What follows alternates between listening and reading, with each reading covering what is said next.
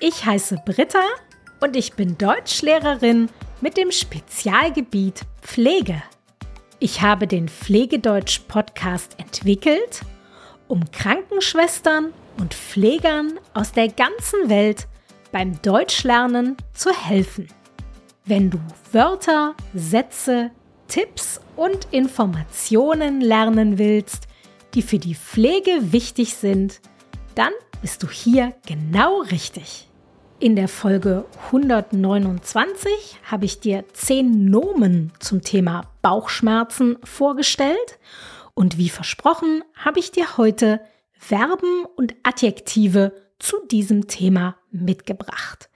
Natürlich wieder mit der englischen Übersetzung, mit der Vergangenheitsform und einem Beispielsatz. Am Ende sage ich dir auch, wo du alle Wörter nachlesen kannst. Und außerdem erkläre ich dir, warum manche Deutsche sogenannte Gästeschlappen haben und was das ist. Lass uns loslegen. Hier kommt das erste Wort zum Thema Bauchschmerzen. Jemandem ist schlecht. To feel nauseous. Vergangenheitsform. Jemandem war schlecht. Mir ist schlecht. Ich möchte dir zu diesem Wort noch zwei Alternativen zeigen, die aus der Umgangssprache kommen und die die gleiche Bedeutung haben wie jemandem ist schlecht. Erstens, jemandem ist übel und zweitens, jemandem ist speiübel. Speiübel ist noch extremer als schlecht oder übel. Wenn jemand sagt, dass ihm speiübel ist, dann hat er das Gefühl, dass er gleich erbrechen muss. Und damit sind wir auch schon beim nächsten Wort, sich übergeben. To vomit, to throw up. Vergangenheitsform, er hat sich übergeben. Mir ist schlecht, ich glaube, ich muss mich übergeben. Grummeln, to rumble. Das Wort grummeln bedeutet, dass der Magen Geräusche macht. Die Geräusche klingen ein bisschen wie das Knurren von einem Hund. Du weißt schon, wenn ein Hund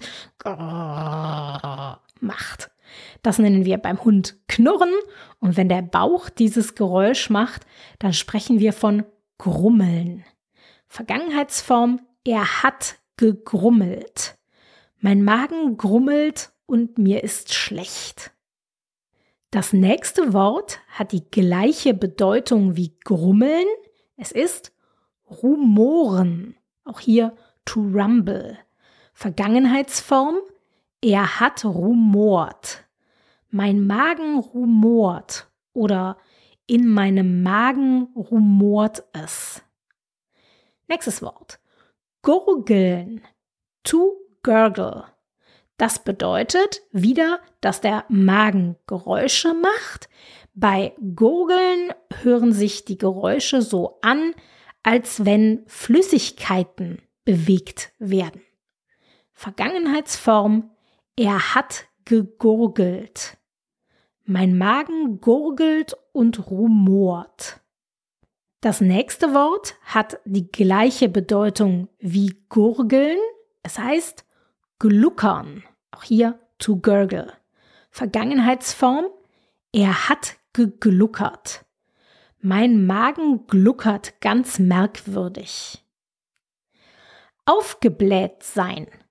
To be bloated. Vergangenheitsform. Sie war aufgebläht. Ich bin ganz aufgebläht und mir ist schlecht. Aufstoßen müssen. To have to burp. Vergangenheitsform, sie musste aufstoßen. Mir ist übel und ich muss die ganze Zeit aufstoßen. Hier möchte ich dir auch noch ein Wort aus der Umgangssprache zeigen, das die gleiche Bedeutung hat wie aufstoßen müssen, nämlich rülpsen müssen. Rülpsen ist wie gesagt Umgangssprache, aber es wird oft benutzt. Die Vergangenheitsform ist, er hat gerülpst. Und hier kommt ein Beispielsatz. mir ist übel und ich muss die ganze Zeit rülpsen. Krampfartig, spasmodic. Das heißt, die Bauchschmerzen kommen in Form von Krämpfen. Die Schmerzen sind krampfartig. Das waren sie, die Verben und Adjektive zum Thema Bauchschmerzen, die ich dir heute vorstellen wollte. Hier kommen sie noch einmal im Schnelldurchlauf. Jemandem ist schlecht, jemandem ist übel, jemandem ist speiübel, sich übergeben, grummeln, rumoren, gurgeln, gluckern, aufgebläht sein, aufstoßen müssen, rülpsen müssen und krampfartig. Da waren jetzt bestimmt einige Wörter dabei, bei denen du nicht so richtig weißt, wie man sie schreiben soll, rumoren, gurgeln, gluckern und so. Wenn du die Wörter lesen möchtest, dann habe ich ein kostenloses PDF für dich. Das kannst du dir äh, herunterladen auf meiner Homepage, wie gesagt, kostenlos unter www.pflegedeutsch.com slash 131, weil es die Folge 131 ist. Den Link findest du auch in den Show Notes. Bevor ich gehe, möchte ich jetzt noch kurz eine Frage beantworten, die ich von Annika per E-Mail bekommen habe. Es geht im weitesten Sinne um die deutsche Kultur und ich dachte mir, dass die Antwort bestimmt für euch alle interessant ist und nicht nur für Annika. Also, Annika hat mich gefragt, wenn ich bei Deutschen zu Hause eingeladen bin, muss ich dann die Schuhe ausziehen? Die Antwort darauf lautet vielleicht, denn das hängt von den Menschen ab, bei denen du eingeladen bist. Manche Deutsche möchten, dass du die Schuhe ausziehst, damit du keinen Dreck in die Wohnung trägst. Anderen Deutschen ist das aber ganz egal. Sie laufen selbst auch mit Schuhen in ihrem Haus oder in ihrer Wohnung herum und deshalb ist es für sie auch okay, wenn die Gäste die Schuhe auch anbehalten. Das ist also ganz unterschiedlich. Bei meinem Vater zum Beispiel darf jeder mit seinen Schuhen durch das Haus laufen. Er würde niemals einen Gast bitten, seine Schuhe auszuziehen. In meiner Wohnung hingegen sind Schuhe nicht erlaubt. Ich habe es gerne sehr sauber in meiner Wohnung und deshalb bitte ich jeden Gast, seine Schuhe am Eingang auszuziehen. Und dann biete ich ihm sogenannte Gästeschlappen an. Gästeschlappen, das sind Hausschuhe aus Filz, das ist ein bestimmter Stoff. Und diese Gästeschlappen sind, wie der Name schon sagt, extra gedacht für Gäste. Man kann Gästeschlappen sagen, aber auch Gästepantoffeln. Das ist das gleiche. Es sind also quasi Hausschuhe, die ich dem Gast leihe, solange er bei mir ist, damit er keine kalten Füße bekommt. Und wenn er geht, zieht er die Gästeschlappen einfach wieder aus und lässt sie bei mir, so dass ich sie dem nächsten Gast geben kann.